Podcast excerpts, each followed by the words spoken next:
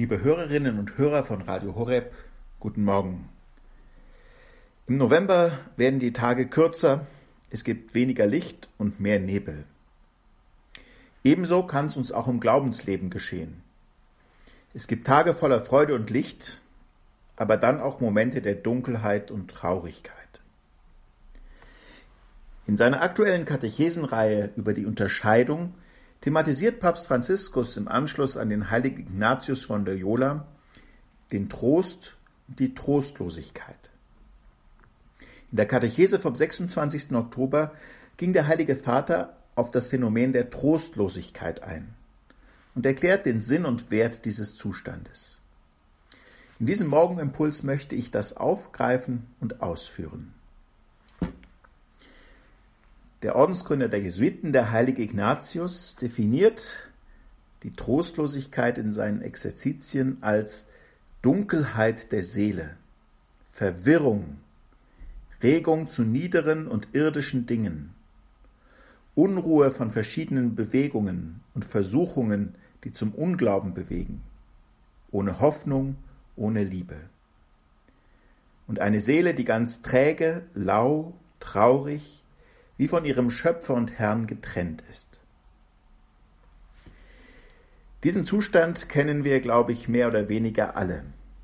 Keine Lust an Gott zu denken, Gebet erscheint langweilig und nutzlos, man fühlt sich lust und kraftlos und irgendwie weit weg von Gott. Natürlich wünscht sich niemand die Trostlosigkeit.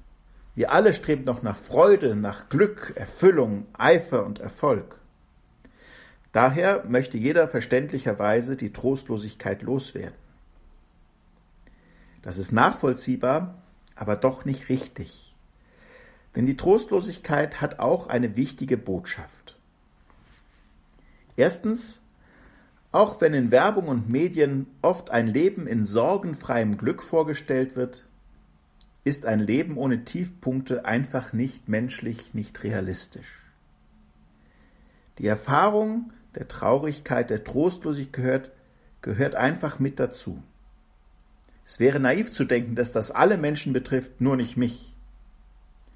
Und es baut zudem auch einen falschen Druck auf, wenn ich meine, bei mir müsste immer alles glatt laufen, ich müsste mich immer gut fühlen, ein perfektes Leben haben. Und zweitens, selbst wenn es möglich wäre, im Leben immer nur Freude und Glück zu erfahren, wäre das gar nicht mal gut für mich. Denn nicht nur durch die Freude, sondern auch durch die Traurigkeit kann Gott zu mir sprechen. Die Trostlosigkeit kann ein Wecker sein, der mich aufrüttelt, zum Nachdenken bringt und zeigt, wie vergänglich und unerfüllend vieles ist, auf das ich im Alltag immer wieder meine Hoffnung setze.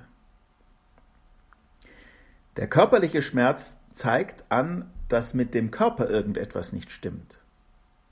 Und ebenso zeigt auch die Trostlosigkeit ein Bedürfnis der Seele an, dass die Seele mehr braucht, eine Sehnsucht hat, dass sie noch unerfüllt ist mit dem, was sie bisher hat. Und wenn dieses Zeichen wahrgenommen und gehört wird, dann kann es hilfreicher sein als die Vermeidung eines Tiefs. Es kann uns neu auf die Suche nach Gott machen, und die Erkenntnis wachsen lassen, dass wir nur in ihm die wahre Erfüllung finden. Dennoch birgt die Trostlosigkeit auch eine Versuchung für jene, die sich ehrlich um ein christliches Leben und auch um die Evangelisierung bemühen. Nämlich die Gefahr der Entmutigung, der Resignation, des Aufgebens. Ich schaffe das nicht, das hat eh keinen Sinn, mir ist langweilig, die Schwierigkeiten und Widerstände sind einfach zu groß. In dieser Situation empfiehlt der heilige Ignatius, genau das Gegenteil von dem zu tun, was uns suggeriert wird. Und fest entschlossen bei dem zu verharren, was wir uns vorgenommen haben. Eine weitere weise Regel lautet, keine Veränderungen vorzunehmen, wenn man sich in der Trostlosigkeit befindet. Nicht die Laune des Augenblicks, sondern vielmehr die darauffolgende Zeit wird zeigen, ob unsere Entscheidungen gut sind oder nicht. Interessanterweise hat auch Jesus, obwohl er Gott selbst ist, als Mensch Trostlosigkeit erlebt. Im Garten von Gethsemane betet er, meine Seele ist zu Tode betrübt. Er kennt also auch diese Erfahrung. Daher kann er mit uns mitfühlen, uns verstehen und auch darin begleiten. Mit seinem Beispiel zeigt er auch den Ausweg aus der Trostlosigkeit. Wir sind nicht dazu verdammt, immer darin zu bleiben, sondern man kann auch mit Gottes Hilfe da rauskommen. Und Jesus zeigt uns in dieser Situation von Gethsemane, dass er nicht das Gebet lässt, sondern im Gegenteil, dass er erst recht und mehr betet. Er zeigt, dass er Gott nicht nur in den guten und schönen Momenten dienen möchte, sondern auch gerade dann, wenn es schwierig wird. Er gibt nicht der Entmutigung Raum, sondern zeigt, dass er entschlossen den Willen des Vaters tun möchte. Nicht mein Wille, sondern dein Wille soll geschehen. Und damit zeigt er auch, dass wir in der Dunkelheit auf den Vater vertrauen können und uns nicht von dem Weg des Heiles abbringen lassen sollen, in dem festen Glauben, dass der Karfreitag nicht das Ende ist, sondern dass auf ihn die Freude des Ostersonntags folgt. Liebe Hörerinnen und Hörer von Radio Horeb, ich wünsche Ihnen, dass Sie immer wieder neu die Freude und den Frieden erfahren, die uns der Glaube an Christus schenken. Wenn Sie Momente der Trostlosigkeit erfahren, sollte Sie das nicht überraschen oder entmutigen sondern als eine Chance zur konkreten Nachfolge Christi und zum Wachstum im Glauben erkannt werden. Ich wünsche Ihnen, dass Sie gerade auch in diesen Augenblicken die tröstende und helfende Nähe des Herrn erfahren. Er lässt uns nie allein, und er hat seinen Jüngern versprochen, so habt ihr jetzt Trauer, aber ich werde euch wiedersehen, und dann wird euer Herz sich freuen, und niemand nimmt euch eure Freude. Für diesen Weg und den heutigen Tag gebe ich gerne meinen priesterlichen Segen. Der Herr sei mit euch und mit deinem Geiste. So segne, beschütze und führe euch an diesem heutigen Tag der allmächtige Gott, der Vater, der Sohn und der Heilige Geist. Amen.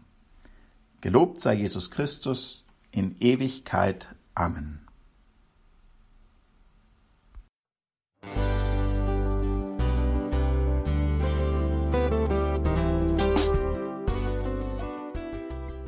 Liebe Zuhörerinnen und Zuhörer, vielen Dank, dass Sie unser CD- und Podcast-Angebot in Anspruch nehmen. Wir freuen uns, dass unsere Sendungen auf diese Weise verbreitet werden. Dieser Dienst ist für Sie kostenlos. Für uns ist er allerdings mit einem nicht unerheblichen finanziellen Aufwand verbunden. Deshalb sind wir für jede Spende dankbar. Alle Bankverbindungen unserer Spendenkontos können Sie über unsere Homepage horeb.org unter dem Menüpunkt Spenden einsehen. Dort besteht auch die Möglichkeit, online zu spenden. Natürlich nach den neuesten Sicherheitsstandards. Sie können diese Informationen auch bei unserem Hörerservice unter der Telefonnummer 08328 921 110 erfragen. Ich wiederhole die Rufnummer 08328 921 110. Vergelt's Gott für Ihre Unterstützung. Ihr Pfarrer Kocher.